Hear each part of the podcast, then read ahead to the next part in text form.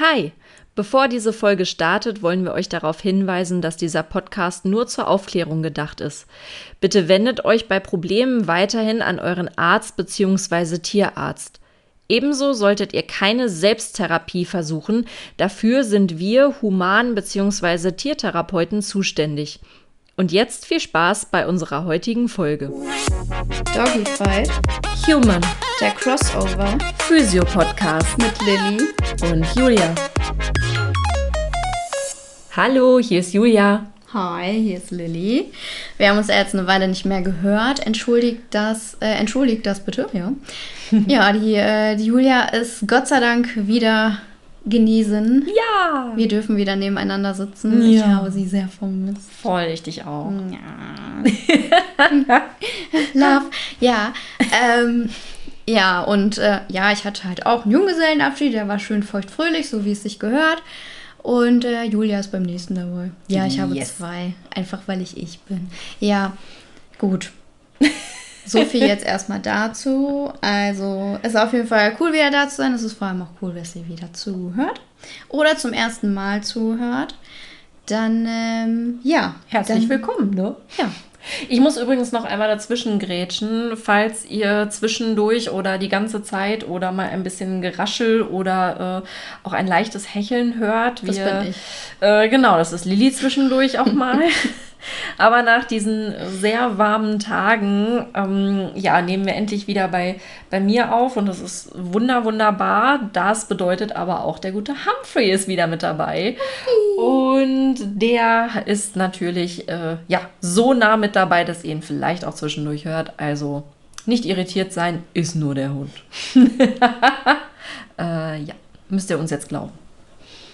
Tut's oder tut's nicht? Sehr gut. Wie auch immer. Ja. Legen wir los. Legen wir los. Was ist heute eigentlich unser Thema, Julia?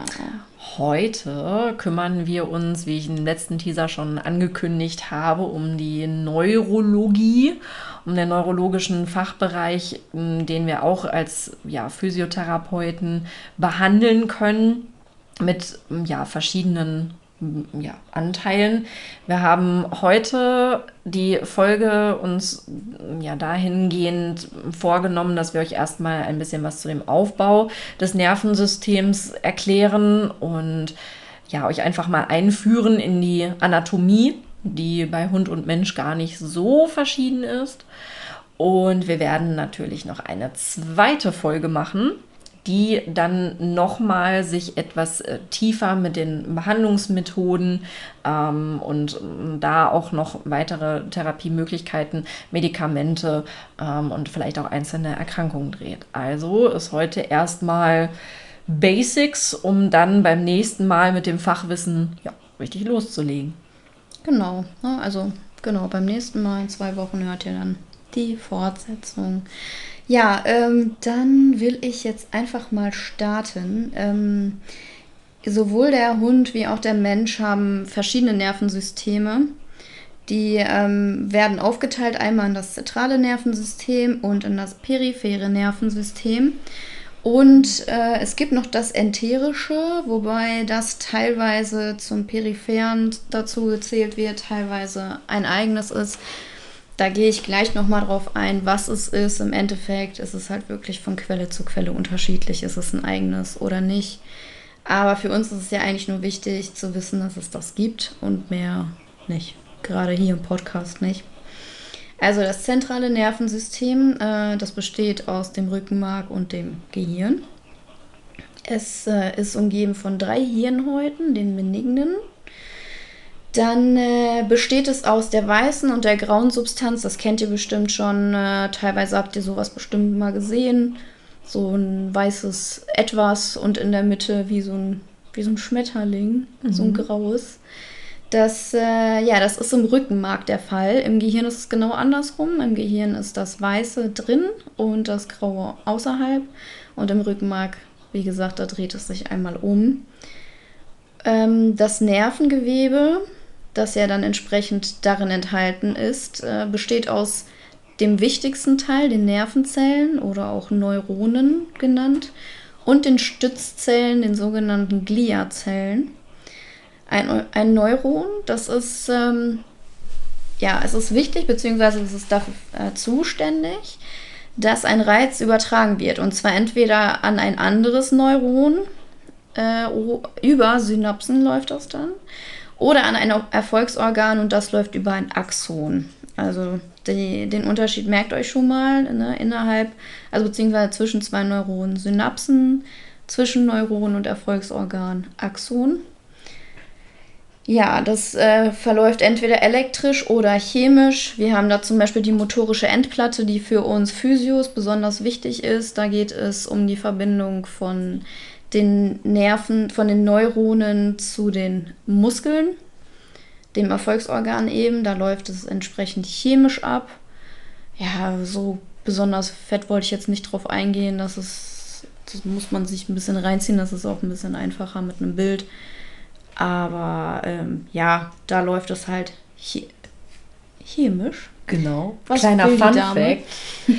ich muss dazu sagen, ich habe damals, äh, als ich die Ausbildung zur Physiotherapeutin beendet habe, es ist erschreckenderweise schon wieder sehr lange her, ähm, eine, äh, na Gott sei Dank nicht, ähm, dann wäre ich jetzt nicht bereit, so viel zu erzählen, ehrlich. Aber dafür ist sie sehr gut. Härteste Prüfung der Welt. Aber ähm, habe ich ein, ein wunderschönes Geschenk gekriegt, als ich den Abschluss gemacht habe. Und zwar eine Kette mit einem äh, Molekül dran. Und dieses Molekül war das Molekül von Acetylcholin. Oh. Und das ist der Transmitterstoff, also der Stoff, der äh, von einem Neuron äh, über die Synapse beziehungsweise dann die motorische Endplatte an äh, den Muskel geschickt wird, damit der Muskel überhaupt reagiert. Und ja, das habe ich immer noch. Das ist extrem kitschig, ich weiß, aber es ist einfach eine süße Anekdote, finde ich, weil ja, es kitschig. gehört einfach echt mit dazu. Das Acetylcholin, das sollte jedem Physio ein Begriff sein und ja. sollte ein das ganze Leben lang äh, begleiten in diesem Job, weil das ja. Acetylcholin ist eigentlich der wichtigste Botenstoff für uns Physios. Sehr wichtig. Und was ich übrigens auch noch sehr interessant finde, ist, ähm, dass ähm, du in deinen äh, Quellen ein wenig unterscheidest zwischen äh, einem, einem Neuron und äh, dem, dem Axon, finde ich ganz interessant. Wir haben in ähm, der Ausbildung tatsächlich auch beides unterschiedlich gehört, je nach Quelle der Lektüre.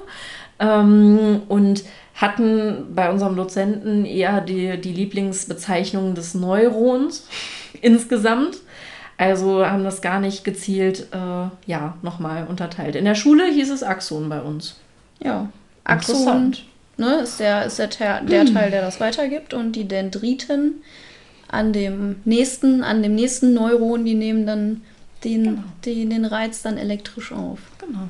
Ja, genau. aber sind, die gehören halt also trotzdem zum Neuron. Die, die Weiterleitung, wie gesagt, war da ähm, in, dem, in dem Fachvokabular einfach relativ unterschiedlich. Mhm. Deshalb, ja, nur, dass ihr nicht verwirrt seid, solltet ihr äh, fachnah dabei sein, kann es halt tatsächlich viele ähm, Bezeichnungen dafür geben und je nach Lektüre ähm, ist das etwas unterschiedlich. Ja, es ist eh so bei Lektüren. Also ich hatte ja jetzt jüngst auch eine Fortbildung in der Neuro und das ist schon Wahnsinn, also wie unterschiedlich die ganzen Autoren sich doch dazu ja. äußern, auch das Thema Reflexe, was dann beim nächsten Mal noch drankommt, wo die genau liegen, wo die genau da irgendwie ausgelöst werden, das ist echt da streiten sich die Geister und das nicht so wenig. Mhm. Ja, genau. Also dementsprechend einfach mal zusammengefasst, an sich besteht ein Neuron aus dem Zellkörper, Dendriten und dem Axon. Wie gerade schon erklärt, nur damit wir das nochmal zusammengefasst haben, weil äh, ja, damit hier keine Verwirrungen kommen. Die Gliazellen, diese Stützzellen, die bilden die Myelinschicht. Ähm, das ist, das könnt ihr euch dann vorstellen wie so ein isoliertes Kabel so ein isoliertes Kabel leitet einfach schneller und besser, weil es nicht, ja, es wird nicht, nicht, nicht abgelenkt von der Umwelt, also verschiedenste Einwirkungen, die da gegebenenfalls drauf sind, auch rein molekular gesehen, mhm. positiv, negativ geladen, kann da ja zu bestimmten ähm, ja, Verzögerungen führen und äh, de dementsprechend ist es halt so, dass wenn ähm, ja, wenn das Nervengewebe eben umhüllt ist von Myelinschicht, dann äh, leitet es einfach schneller und ist halt, das wird dann markhaltig genannt. da ist dann auch wieder ein kleiner, ne, da könnt ihr dann wieder euch äh, nochmal das mit dem Rücken anhören. Da haben wir auch nochmal kurz drüber Mhm. geredet. Ja. Auch mit dem Schmerz. A-Beta und A-Gamma und so weiter, das lassen wir Oh. jetzt aber. Aber da war das auch Thema. Ja, genau. Also das jetzt einfach mal zum zentralen Nervensystem. Ja, es ist super oberflächlich, aber ne, wir können es nicht oft genug sagen. Wir sind hier keine, Vor äh, keine Vorlesung. Wir wollen hier vor allem auf praktischer Ebene was machen. Ja. Entsprechend dessen ist das jetzt wirklich nur, damit ihr uns besser folgen könnt und einfach einen Überblick habt, was es eigentlich mit Neurologie zu tun hat, Ja. wie das alles aufgebaut ist. Ja, so, jetzt haben wir das nächste Nervensystem. Ich hatte ja gesagt, äh, es gibt noch das periphere Nervensystem. Peripher steht eben, wie ja schon mal gesagt, eigentlich sagen wir mal außerhalb des Zentrums gelegen, sozusagen. Das Zentrum ist ja, ähm, wie wir ja gesagt haben, Rückenmark und Gehirn. Und peripher ist dann entsprechend dann der Rest des Körpers, wo es ausgestrahlt wird, Extremitäten und Brustkorb und ne, Organe, das ist alles peripher. Und äh, das periphere Nervensystem, das, bes- das äh, besteht zum einen ähm, aus einem somatischen Teil, der ist willkürlich. Das heißt, wir können es steuern. Das sind eben zum Beispiel die ähm, Nerven, die für die Muskelfunktion da sind, für die äh, quergestreifte. Also zum Beispiel Armheben oder ähnliches ist ja willkürlich, äh, läuft ja willkürlich. Organe wiederum die glatte oder auch das, die spezielle Muskulatur des Herzens sind nicht willkürlich. Das ist auch gut so, sonst müssten wir ständig daran denken, atmen, einatmen, ausatmen. Das müssen wir Gott sei Dank nicht. Ähm, genau. Deswegen das Somatische ist eben das Willkürliche, zum Beispiel halt Richtung unsere Muskeln. Dann gibt es das Vegetative, das ist das Unwillkürliche, das läuft eben automatisch, sage ich mal. Es wird aufgeteilt, denn ich denke mal, das kennen viele von euch, auch wenn es euch nur irgendwie mal über den Weg gerannt ist oder mal im Biounterricht oder so. Wir haben da den Sympathikus und den Parasympathikus. Der Sympathikus ist so der Fight-or-Flight ähm, Part, also dementsprechend ähm, wenn alles, wenn, wenn, der, wenn der Blutdruck hochgeht und wenn der Stoffwechsel runtergefahren wird, dass wir einfach ready sind, dass wirklich die komplette Energie quasi da landet, was wir brauchen, um uns entweder zu beschützen oder zu rennen, äh, wird mit dem Sympathikus ähm, angeregt und der Parasympathikus, der ist eben der Gegenspieler, der für Ruhe sorgt, der den Stoffwechsel anregt, der uns runterfahren lässt. Äh, Und im Normalfall sind Sympathikus und Parasympathikus ausgeglichen, gleichen sich eben gegenseitig aus. Ja, und teilweise haben wir aber halt das Problem, dass dem nicht so ist. Aber im Normalfall sind die, sind die quasi Freunde, nennen wir es mal. Genau, ja. Und wegen des enterischen Nervensystems, wie am Anfang ja gesagt, in einigen, in einigen Quellen eben ein selbstständiges Nervensystem, in anderen Quellen ähm, zum peripheren Nervensystem ähm, gehörend. Das enterische Nervensystem ist tatsächlich da für die Darmtätigkeit und den Gastrointestinaltrakt. Sprich, das wird tatsächlich nochmal komplett autonom gesteuert. Weil Das- es gegenläufig ist. Ja. Also es ist ja klar, dass wenn man beim Sympathikus von äh, Anregung ausgeht, ist es, wenn man dann wirklich in unseren Urzeiten äh, vor einem bösen Säbelzahntiger weglaufen musste, Oder dann denkt der, Corgi. genau, auch ganz, das Der riesige Corgi aus unserer letzten schon, Folge. Ja, der, der Giga-Corgi. ist es ja klar, dass unser Körper, wenn alles anregend ist, nicht dann noch gerade sagt, ach Mensch, Verdauung ist jetzt wichtig. Das wäre ja gegenläufig. Und genauso ist es beim Parasympathikus, wenn der alles dämpft äh, und ja, sagt, nein, nein, alles ist gut, alles ganz ruhig, alles entspannt, ist ja eigentlich die perfekte Zeit, um die Darmtätigkeit aufzunehmen und die Verdauung aufzunehmen und äh, Ruhe zu haben und die Nährstoffe in den Körper zu bringen. Und ja, deshalb ist da vielleicht nochmal so als Bild, was man sich vielleicht einprägen kann, ähm, durchaus sinnvoll. Ja. Aber da könnt ihr wieder mal sehen, wie wichtig der Darm für uns alle ist. Ja, ja, ja, ja, ja. wirklich ja, sehr wichtig. Ja, ja. ich weiß gar nicht, ob wir den unbedingt behandeln sollten. Das ist nicht unser Thema so richtig. Aber. Nein. Also es gibt tatsächlich. Ähm, wie ich persönlich finde, ja, also gerade bei Menschen wunder, wunder, wunderbar geeignete Atemübungen oder auch leichte Massagen. Gerade ja, Eltern werden das sehr gut kennen, gerade bei, ähm, bei kleinen Säuglingen und, und Kindern, die auch da gerne mal Blähungen haben oder ähm, dann einfach wirklich Bauchschmerzen, äh, eine schwere Verdauung und ja, auch du hast mir letzte Woche ja. sehr gut weitergeholfen. Äh, genau, auch, auch beim Hund ist das nicht unwichtig und beim Menschen gibt es tatsächlich auch eine anregende Darmmassage, die äh, auch ich noch in meiner Ausbildung gelernt habe. Ähm, aus verschiedenen Gründen, die ich hier nicht näher ausführen möchte, aber heutzutage nicht mehr anwende, mh, mm, weil ich auch in einem anderen Bereich arbeite mittlerweile. Aber es ist wirklich so, dass ähm, auch das sehr, sehr anregend sein kann. Und ja, der Humpel war nämlich notfallmäßig noch beim Tierarzt, weil ich gedacht habe, dass er einen Darm oder einen Verschluss oder sowas hat. Hat sich netterweise nicht bestätigt. Gott sei Dank. Aber da war es auch sinnvoll, die Griffe, die Lilly mir beigebracht hat, auch nochmal anzuwenden. Und das war echt sehr gut. Auch gefallen. Aber der, der, der Bauch auch nicht mehr ganz so aufgebläht. Ein Hoch auf die Colon-Massage. Ja, ja, wir leben es. Wir leben es, ja. Gut. Also. Also ja, zum Darm noch. Ne? Also klar, als Osteopathin ist es für mich grundsätzlich schon ein Thema. Mhm. Aber es ist halt trotzdem jetzt nicht so riesig, dass man daraus jetzt wirklich irgendwie eine Folge oder so machen könnte. Das ist medizinisch sicherlich unfassbar äh, interessant und damit könnte man wahrscheinlich zwei Monate füllen. Ja.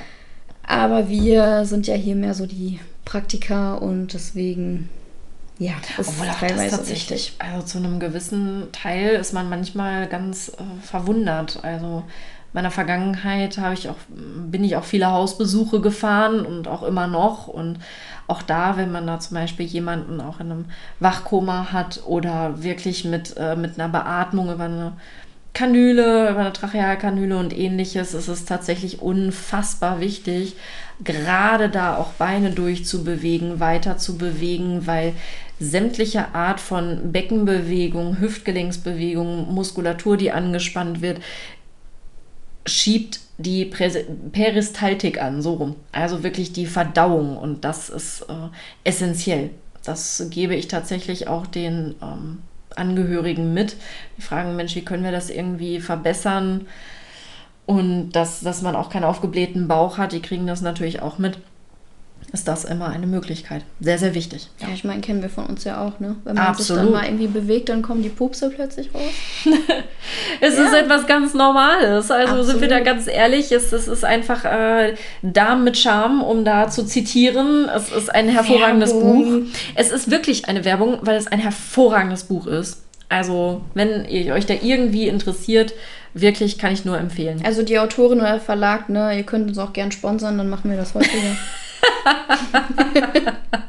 Nein, aber es ist tatsächlich ein Tabuthema, was aber äh, gerade für uns im ja, medizinischen Bereich mh, beim Mensch und bei Tier also, wenn du Bauchschmerzen hast, dann krümmst du dich auch. Und das ja, ist das beim ist Hund genauso. Ja, und deshalb voll. ist es da denkt man nicht gerade darüber nach, sportliche Höchstleistungen zu bringen, wenn du das Gefühl hast, du hast eine ganze, ganze Wolke hinterm Bauchnabel. Und das hilft dann einfach nicht. Deshalb auch da, ja, um wieder auf das zurückzukommen, wo es heute eigentlich drum gehen soll.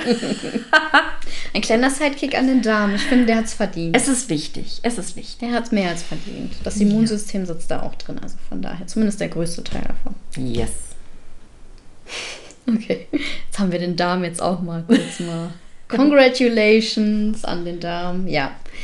Ähm, ja, also es ist eine kleine, kleine Info am Rande. Also wenn wir schon bei dem Nervensystem sind, dann gehen wir einfach nochmal auf die Nerven ein. Es gibt noch Gehirnnerven, eigene Gehirnnerven, die anders als die weiteren Nerven, die es gibt, ähm, nicht aus dem Rückenmark herauskommen durch die äh, an den Wirbeln durch die Löcher, sondern gehen direkt eben aus dem Gehirn raus in den Körper und entsprechend dessen sind die natürlich dann nur im vorderen Bereich des, äh, des Rumpfes zu finden, beziehungsweise wirklich halt nur innerhalb des, des Schädels, des Gehirns wie zum Beispiel teilweise, da gibt es einen, der ist nur dafür zuständig, die Zunge zu bewegen. Dann gibt es einen, der nur dafür zuständig ist, die Augen nach oben zu bewegen oder nach unten, zur Seite. Fürs Riechen natürlich. Ne? So, das sind so die Gehirnnerven, zwölf davon, die da nochmal ganz eigene Aufgaben erfüllen und eben nicht typisch wie die anderen aus dem Rückenmark entspringen. Oder dann später zumindest äh, auf jeden Fall das Mutterschiff durch die Wirbellöcher dann ver verlässt. Genau. Ja, ich habe wieder mal Wortfindungsstörungen. Das ist okay. Dabei hatte ich eigentlich gar kein Covid, glaube ich. Naja, egal. Hm. Ich werde alt. Ist okay. Ich werde alt, ich bin jetzt 31 geworden. Ich kann sagen, du bist auch schon alt geworden jetzt. Vor drei Tagen. Mhm. Furchtbar. Ja, gut. So, Ja. Ja, dann machen wir jetzt einfach mal weiter. Ich komme mir nämlich gerade vor, als würde ich zu viel reden, aber Nö. ich mache jetzt einfach mal weiter. Ähm, ich will mal ganz kurz noch auf das Thema Rückenmarksnerven eingehen, weil wir grundsätzlich kurz, deswegen, weil wir in der Rückenfolge schon ziemlich, na, ziemlich reingegangen sind, auch so was Bandscheibenvorfall und sowas angeht. Aber einfach nur äh, der Vollständigkeit halber einmal nochmal darauf eingehen. Wir haben beim Rückenmark sind ja motorische Nervenfasern, die das Rückenmark ventral beim Hund, beim Menschen eben kranial, also vorne verlassen und die sensorischen, die verlassen dorsal oder beim Menschen kaudal hinten. Nee. Bei Menschen ist es genauso. Bäuchlings ist ventral. Ja, Und aber wenn ihr so Dorsal. steht, das wird doch immer Vorderhorn und Hinterhorn genannt, oder? nicht? Ja, das stimmt. Ja. Aber die Ebenen sind gleich. Ja, aber trotzdem jetzt unterschiedlich genannt. Beim Hund wird es so in der Waagerechten genannt, ventral, dorsal. Und beim Menschen ist doch immer Vorder-, Hinterhorn. Und wo ist dann. so, jetzt pass auf, jetzt, jetzt klären wir das. Wo ist denn äh, ventral beim Hund? An der Nase? Bauch. Ja, das ist beim Menschen genauso. Ja. Ja. Ja. Also ist Aber eigentlich. so von der Benennung her. Eigentlich ist ja dann die Ebene anders. Also die Ebene, die ähm, im Prinzip nach vorne schaut, also die wie durch den Menschen durchgeht, auf gerade ist dann die Frontalebene und da hast du ventral und dorsal, also vorne und hinten, bäuchlings und rücklings, wenn man so möchte. Dabei hast du doch eigentlich auch immer gesagt, das wird ja Vorder- und Hinterhorn genannt. Richtig, wird das Ja. auch. Wird das auch. Ja, und beim Hund halt ventral und Dorsalhorn. Ja. Es ist ja kein, also es ist halt, es ist im Prinzip das Gleiche. Das ist aber Nur, jetzt, wir sind hier äh, trotzdem ein Podcast, der darauf achtet, dass hier auch die, Ja. das richtige Vokabular genannt wird. Deshalb mussten wir das jetzt echt mal klären. Also passt ja. Okay, gut. Du kannst auch Ventral- und Dorsalhorn sagen, wenn du möchtest. Im Dann Prinzip ist es das Gleiche. In der Nomenklatur äh, ist es halt nur vorne und Hinterhorn. Ja, Ja. genau. Ja. Darauf wollte ich jetzt einfach hinaus. Ja. Falls hier nämlich Humanphysios sind, die dann gegebenenfalls verwirrt sind, wollte ich einfach nur darauf hinaus, dass das ganz häufig Vorder- und Hinterhorn beim Menschen genannt wird. Und wenn ihr da verwirrt seid, ey. Und Neuro. beim Hund Ventral- und Dorsalhorn. Ja. So, Ist okay. Punkt. Gut. Jetzt haben wir alle wieder im Boot. Oder wir haben alle verloren. Weil wahrscheinlich eher das zweite. Versuchen wir die einfach wieder ins Boot zu holen. Immer. Vielleicht kriegen wir es hin, vielleicht auch nicht. Immer. Wir haben Also- auch so viele spannende Sachen. Deshalb. So, jetzt. Ja, viel also. zu viele. Das nächste Mal wird es noch krasser. Ja.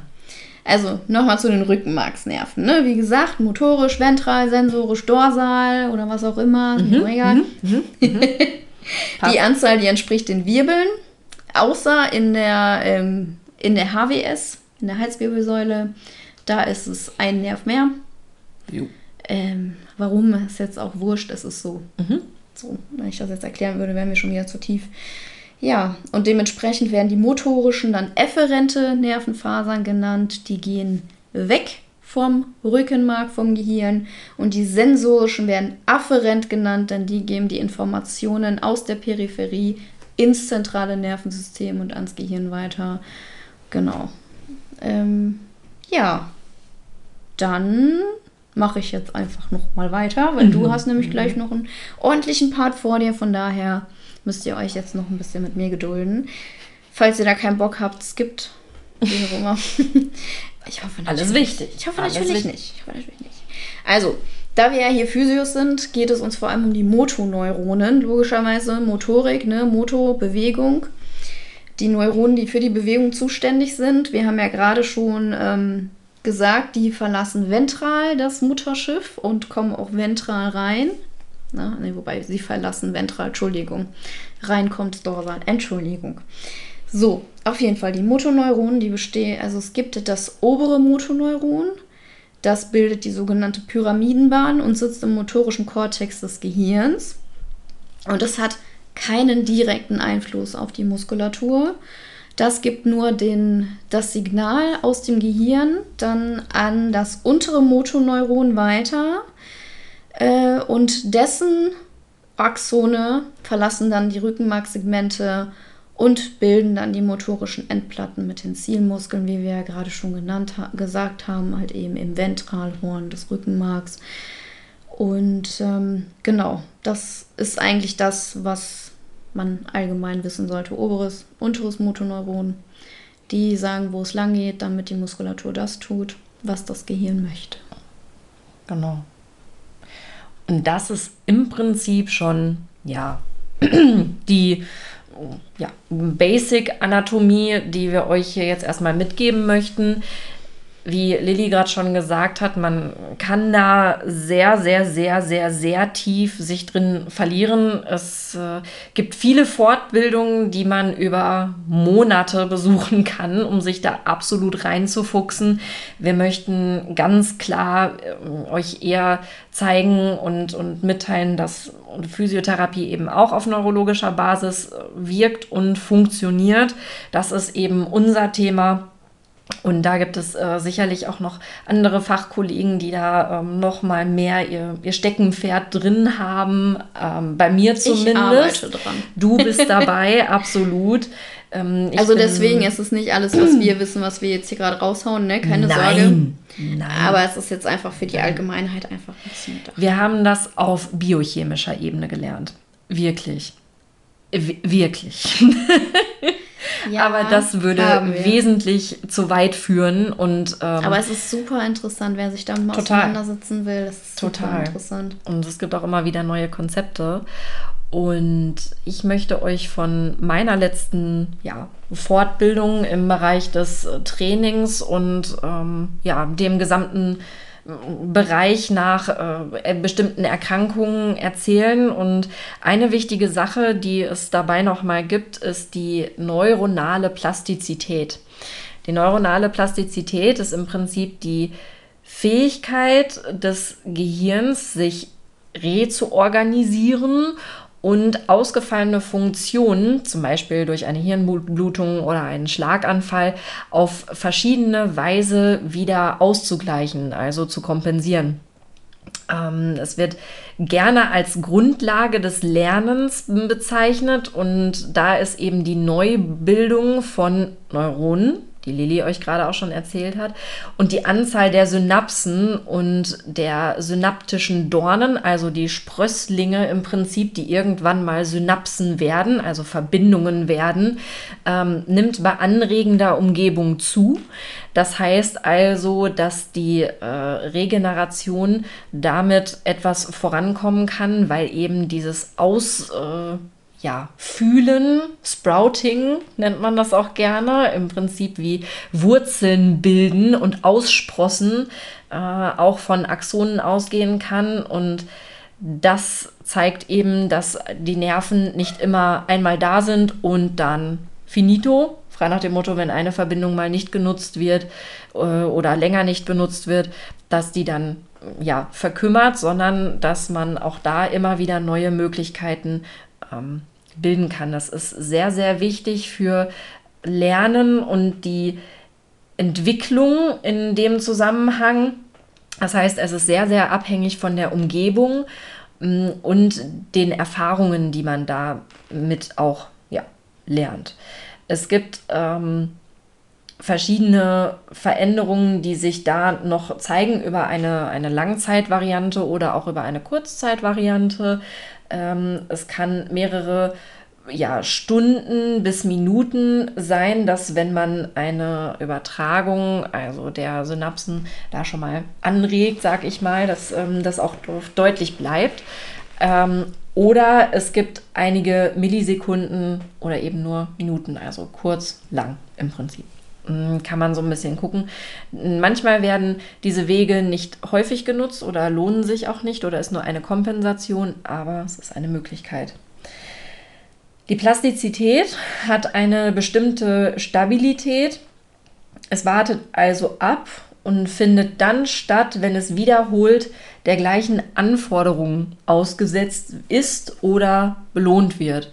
Das heißt also, wenn dieses Aussprossen sich lohnt und tatsächlich eine Erfahrung wird, die man regelmäßig nutzen kann. Zum Beispiel ein Wiederbewegen der Hand nach einem Schlaganfall, der armbetont ist.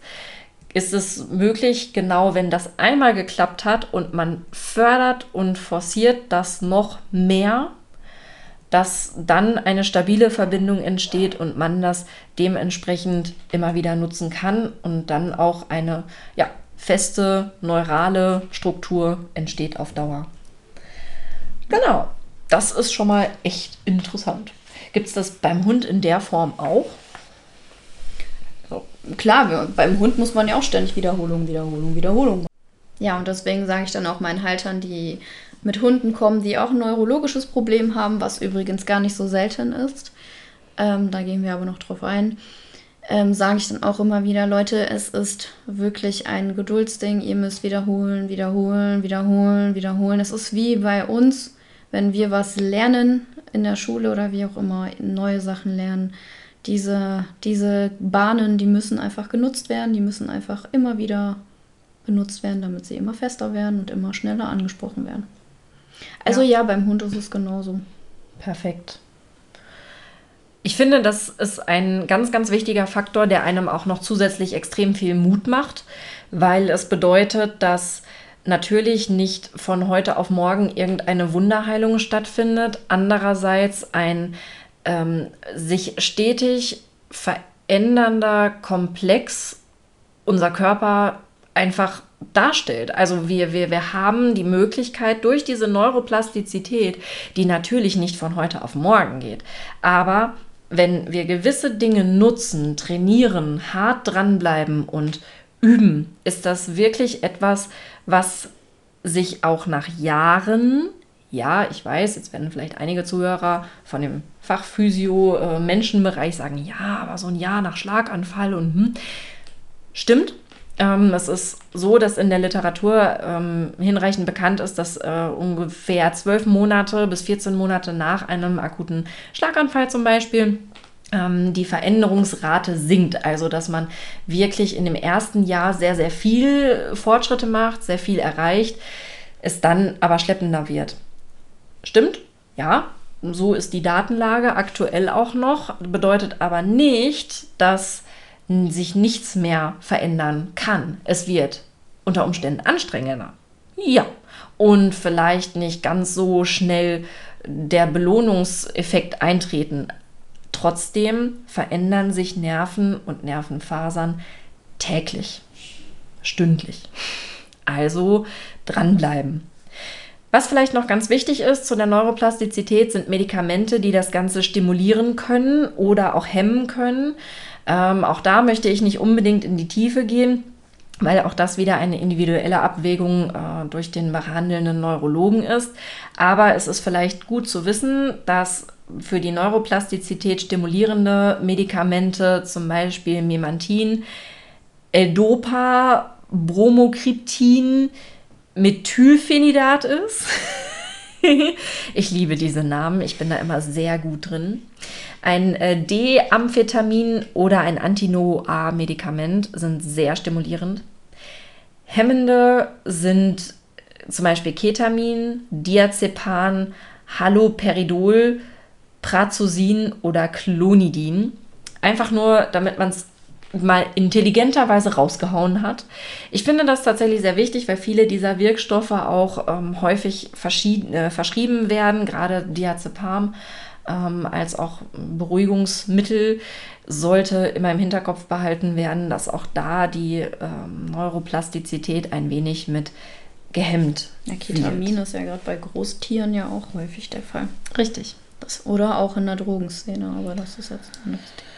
Das, ja, aber auch, auch da ist es tatsächlich, oder Ersatzstoffe und ähnliches. Also da ist ja die Forschung zum Beispiel auch noch ähm, ganz interessant auch dabei, was gerade, äh, ohne da jetzt groß irgendwas lostreten zu wollen, aber eben auch den äh, Marihuana-Konsum beziehungsweise ähm, auch da noch weiter zu forschen, was sich da noch weiter verändert und nicht.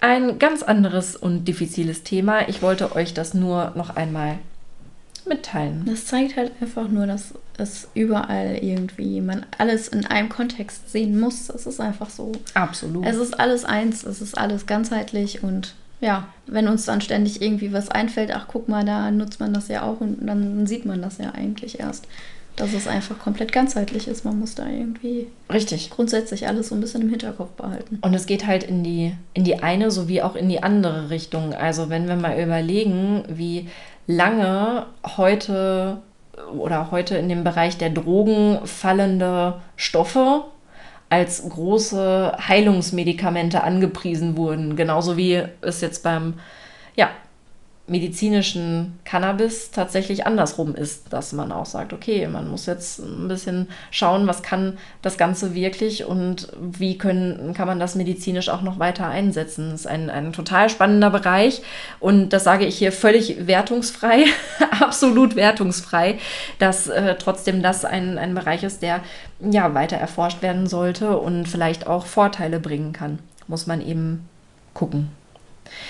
Ein ganz wichtiger Teil, den wir jetzt gerade auch noch nicht erwähnt haben in unserer ja, Basic-Reise, sind natürlich Dinge wie äh, bildgebende Diagnostik. Ähm, ich habe da selber ein bisschen Erfahrung machen dürfen. Manche Gehirne leuchten einfach total schön, wenn man sie durchs MRT schiebt. Ich habe so eins. Keine Socke weiß warum. Schön. Ich freue mich immer, wenn es leuchtet. Ich glaube, ich sollte meins auch mal checken lassen. Ja, mach mal. Vielleicht leuchtet deins auch. Das wäre lustig. Dann sind wir die leuchtenden Gehirne. Dann, dann können wir diesen Podcast umbenennen. Die leuchtenden Gehirne. Auch da, um es kurz zu erklären, ich, ähm, ich habe jetzt Kopf. Hatte Ewigkeit, ja, es leuchtet, ne? Ja. Ich hatte eben vor Ewigkeiten ein äh, bisschen Probleme mit, mit Kopfschmerzen. Und wie das in einer guten Diagnostik hier und da auch mal läuft, ist, häufig der Fall, dass man irgendwann früher oder später im MRT landet. Auch das war da der Fall. Und ja, es äh, much ado about nothing, um Shakespeare zu zitieren. Jetzt werden wir noch lyrisch und poetisch hier. Mm, nein, das ist ganz hervorragend. Im Endeffekt hat sich das alles gegeben, aber man hat halt gesehen, ja, Gehirn leuchtet. Keine Socke wusste warum. Es hat äh, netterweise nicht so geleuchtet, auch nicht mit Kontrastmitteln. Das ist nämlich etwas, was man auch mit äh, hinzufügen kann bei zum Beispiel äh, stark entzündlichen Hirnerkrankungen ähm, wie zum Beispiel auch Herdbereiche, äh, die, die dann auffallen bei einer Epilepsie oder manchmal auch bei Multipler Sklerose kann man das tatsächlich sehen. Ähm, das wurde netterweise bei mir ausgeschlossen. Mit dem Zusatz, ich werde das nie vergessen, mit dem Zusatz, ja, Frau Worm, es gibt ja noch andere entzündliche Hirnerkrankungen. Ich werde es nie vergessen. Äh, Im Endeffekt hat sich davon, also alles gut, alles hervorragend, freut mich auch. Oh mm, ja, so ist das nun mal. Das hat man gern von einem. Ja, das hat sehr viel Spaß gemacht. Vor allen Dingen mit Anfang 20. Aber hey, was soll das? ähm, natürlich ist das ein, ein wertvolles Mittel, um nicht nur mm, ja, Veränderungen im Nervensystem zu sehen und zu erkennen und auch vielleicht Raumforderungen, genauso wie Blutungen oder äh, Infektionen auch zu erkennen, mm, sondern ähm, ja, man, man muss einfach wirklich schauen, dass man damit verantwortungsvoll umgeht und dann dementsprechend das Ganze auch ordentlich einordnen kann. Auch eine CT-Untersuchung ist ein, äh, ein Standard Tool, was in äh, Krankenhäusern genutzt wird, meistens in Bereichen auch äh, von Stroke Units, also Schlaganfallstationen, die machen, sobald da jemand eingeliefert wird, als allererstes erstmal ein CT, um zu gucken, ähm, ist da irgendwas, was irgendwie größer ist, was uns sofort auffällt.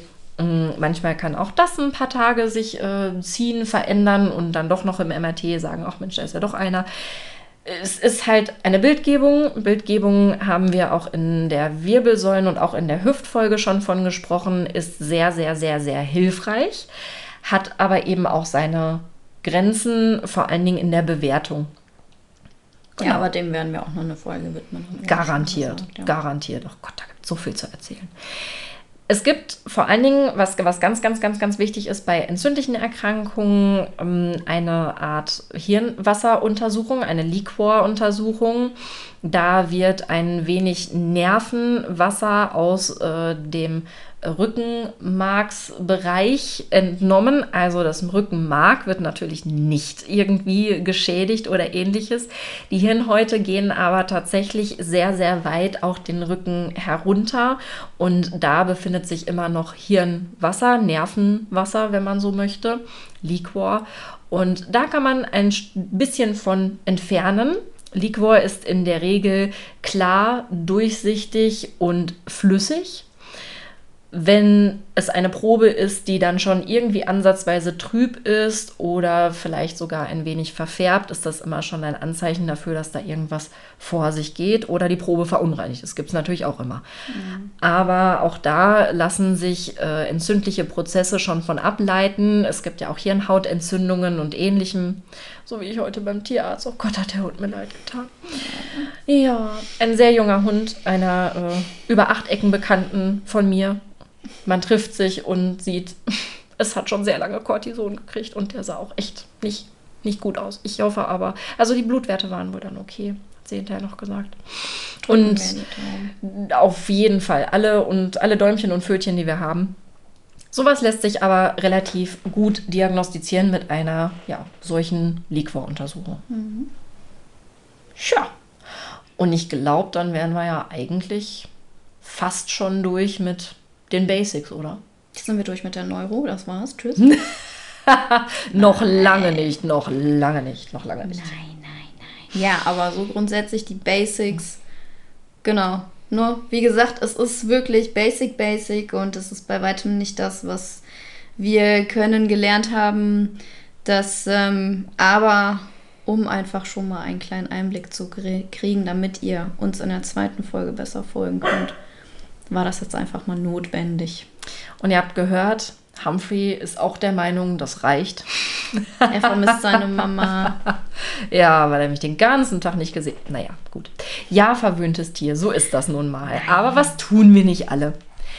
Wir wünschen euch erstmal einen ganz entspannten Start in die Woche und macht's gut. Wir freuen uns auf die zweite Folge Neuro. Ja. Das ist ein mega cooles Thema. Also bleibt dran und habt eine schöne Woche. Bis zum nächsten Mal. Bis bald. Tschüss. Doggy Fight. Human. Der Crossover. Physio Podcast. Mit Lilly. Und Julia. Hey, ich nochmal. Falls euch unser Podcast gefällt, dann abonniert Doggyfight Human auf der Plattform eurer Wahl. So verpasst ihr keine einzige Folge. Über eine Bewertung würden wir uns natürlich auch freuen. Für regelmäßige Updates zu diesem Podcast und zu uns folgt uns einfach auf Instagram unter Doggyfight Human Podcast. Kontaktieren könnt ihr uns über Instagram und per Mail an doggyfight-human at gmx.de. Bis zum nächsten Mal.